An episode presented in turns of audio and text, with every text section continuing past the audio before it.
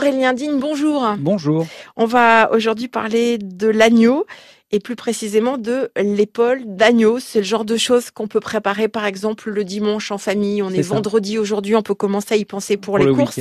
Exactement. Euh, une belle épaule d'agneau, on va l'acheter forcément chez son, boucher. Voilà. Mm. L'idéal, c'est le mieux. C'est une belle pièce de viande qui est pas forcément onéreuse et qui est bien préparée. Donc l'idéal, c'est vraiment chez votre boucher, euh, prendre, le, lui demander de le désosser, de la ficeler. C'est l'idéal. Comme ça, vous l'avez en rôti directement, plus facile à cuisiner. D'accord. Alors on va voir justement comment on peut cuisiner cette épaule d'agneau. C'est souvent le cas pour euh, des morceaux de viande, on va dire un petit peu plus imposants.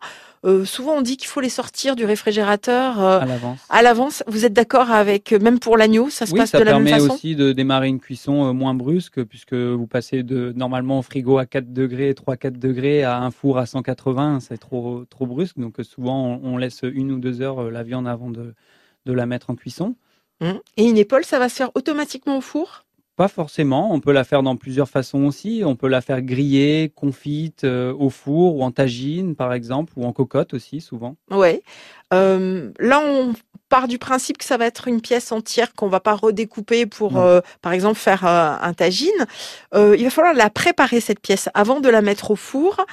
quels sont les conseils que vous pourriez nous donner aujourd'hui? Bah, On va l'assaisonner déjà. Ça peut être pas mal de mettre du sel. On pourrait aussi l'épicer. Pourquoi pas un peu de paprika ou du curry ou quelque chose. Je sais pas, suivant le, goût des les couleurs des gens. Mais euh, voilà, bien assaisonner un peu à l'avance pour que ça pénètre bien la viande avant de la cuire. Et ensuite, euh, on peut éventuellement euh, la griller avant de la faire confire, ce qui va donner aussi un peu plus de goût. Mmh. C'est pas plus intéressant que de la mettre directement au four? D'accord. On peut rajouter une matière grasse, un petit peu de beurre, un petit peu d'huile. un peu d'ail, ça dépend. Soit il y a la méthode beurre qui est plus sympa, ou sinon il y a la méthode huile d'olive à grain d'ail, ça marche bien aussi. Bien. un laurier, pourquoi pas. Et du laurier aussi.